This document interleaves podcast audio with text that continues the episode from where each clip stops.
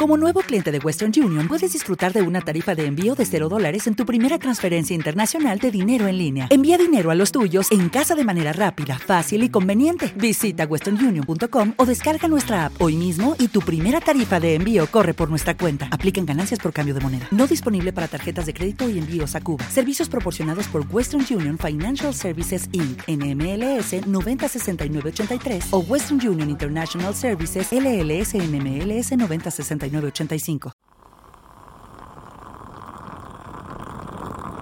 Hola, un saludo.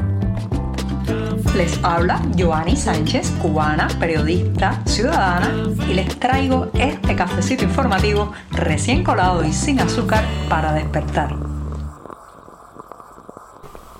El mes de marzo se va acercando a su mitad y yo estoy aquí con un café de lunes sin una gota de azúcar para reiniciar la semana informativa en este podcast. Así que voy a darme este primer sorbito del 13 de marzo de 2023.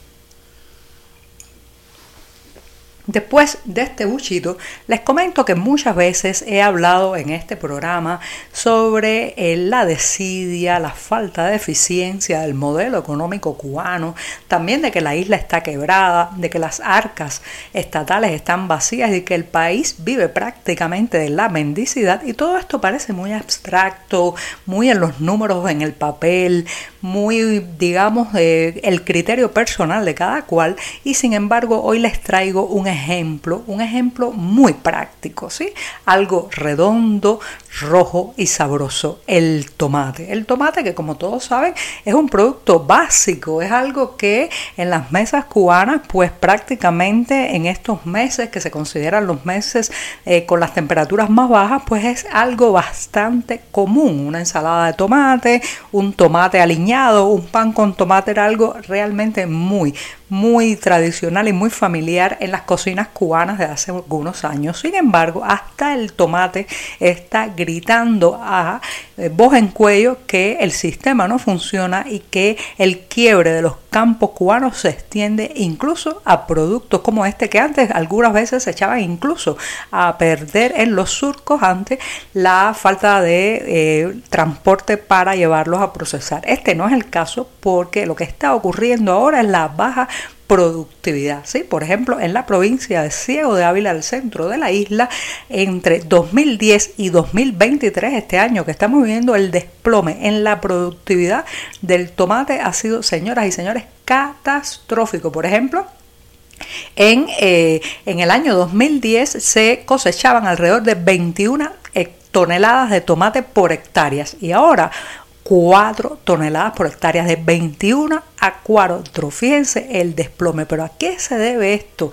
¿Por qué el tomate está ahora mismo simbolizando el descalabro del sistema? Señoras y señores, porque no le venden insumos a los campesinos, a los agricultores.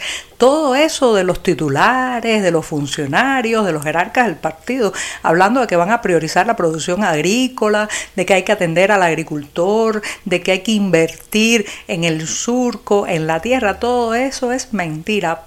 Que se lleva el viento. En los campos cubanos hay una gran desatención al campesino, al guajiro que no puede comprar combustible para hacer mover su maquinaria, que no tiene acceso a fertilizantes, que no tiene acceso a plaguicidas y claro está, nadie quiere eh, meterse o embarcarse en la campaña tomatera eh, sabiendo de antemano que muy probablemente perderá más dinero del que ganará. Así, los, los eh, campesinos avileños de la provincia de Ciudad Ávila no quieren pues eh, digamos labrar la tierra, comenzar a sembrar las semillas, pasar por el esfuerzo, el trabajo durísimo en el campo de eh, cultivar y después recoger estos tomates porque en fin de cuentas saben que durante todo el tiempo en que estén en ese proceso es muy probable que se les malogre la cosecha por falta de insumos incluso para activar o echar a andar los regadíos y mantener hidratado o húmedo eh, la zona de los cultivos de tomate. Eso es lo que está pasando pero además aquí hay otra cosa, señoras y señores. Yo creo que hay una especie de huelga de brazos caídos,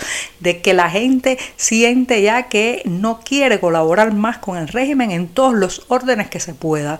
Eh, si van al trabajo, trabajan cada vez menos. Si van a producir la tierra, cada vez hacen que de menos frutos. Si van a hacer alguna tarea oficialista, pues se quedan rezagados, ralentizan el paso, ya no tienen ese entusiasmo de antaño. Tengo la impresión de que los campesinos cubanos también están mandando un mensaje, sí, en este caso un mensaje a través del tomate, ese producto, ese alimento que era tan común en nuestros platos y que por estos días en realidad lo que hace es más faltar que estar.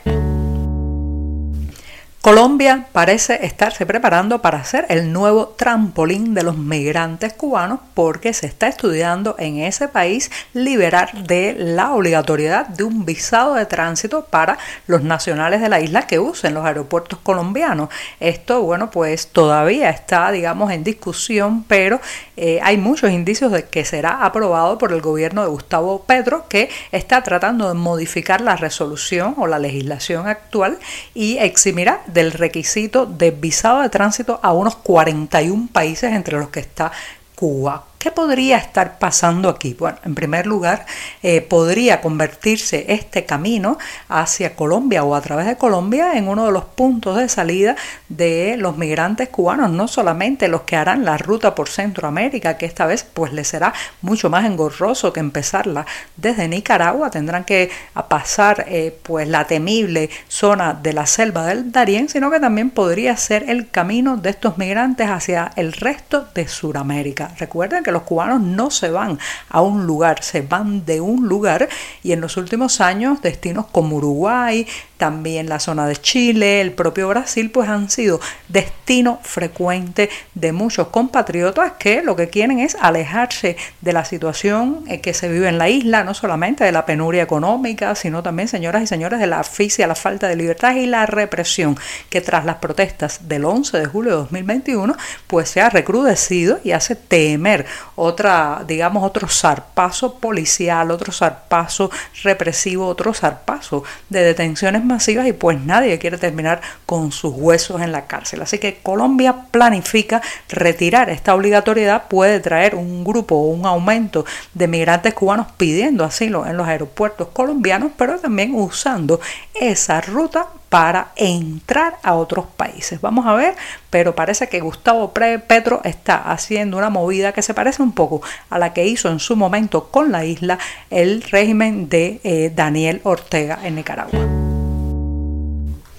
Si las viviendas de los vivos están en malísimas condiciones en Cuba, ¿qué quedará? ¿Qué quedará para la morada de los muertos? Estoy hablando justamente de las necrópolis o cementerios que a lo largo de todo el país están viviendo también una crisis de deterioro, vandalismo, desidia y ahora la Diputación de León en España y el Instituto de Cultura de esa provincia han tenido que financiar con 25 mil euros la restauración nada más y nada menos que del panteón de la colonia leonesa en La Habana. Estos son trabajos constructivos que se harán en el cementerio de Colón, donde está ubicado este monumento, y ya comenzaron la pasada semana cuando un grupo de operarios pues reubicó la caja con los restos de 300, de cerca de 300 leoneses que fallecieron en la isla.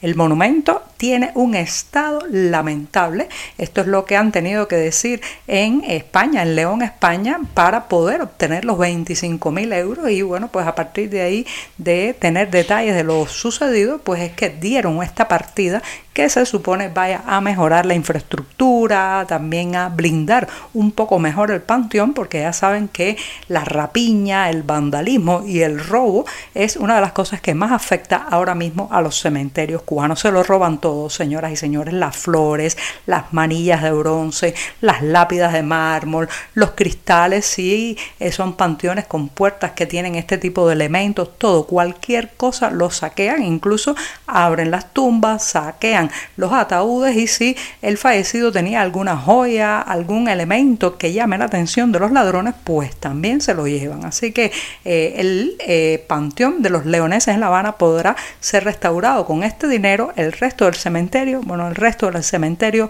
adolece de lo mismo. Y para decir adiós a este programa del lunes, les recomiendo que vean el documental Navalny. Está inspirado en el ex candidato presidencial ruso, también opositor a Vladimir Putin, Alexei Navalny, y anoche en la ceremonia de los premios Oscar se alzó con el galardón al mejor documental. Este material se acerca a un punto en la historia de Navalny en agosto de 2020, cuando el opositor sufrió un envenenamiento durante un viaje que hacía en avión desde Siberia hacia Moscú. Este documental pues eh, hace, eh, busca eh, las preguntas y las respuestas a la investigación que procedió a ese momento en la vida de Navalny y trata de llegar al fondo de si fue un plan diseñado por el Kremlin. Ya se imaginan la respuesta, pero vuelvo a recomendárselos porque además es un material que le habla muy en clave y muy directamente también al público cubano, hasta dónde puede llegar un líder autoritario para rechazar, para apartar, para silenciar a su disidencia. Ahora sí, me despido. Hasta mañana martes. Muchas gracias. Por hoy es. Te espero mañana a la misma hora. Síguenos en 14medio.com. También estamos en Facebook, Twitter, Instagram y en tu WhatsApp. No olvides, claro está, compartir nuestro cafecito informativo con tus amigos.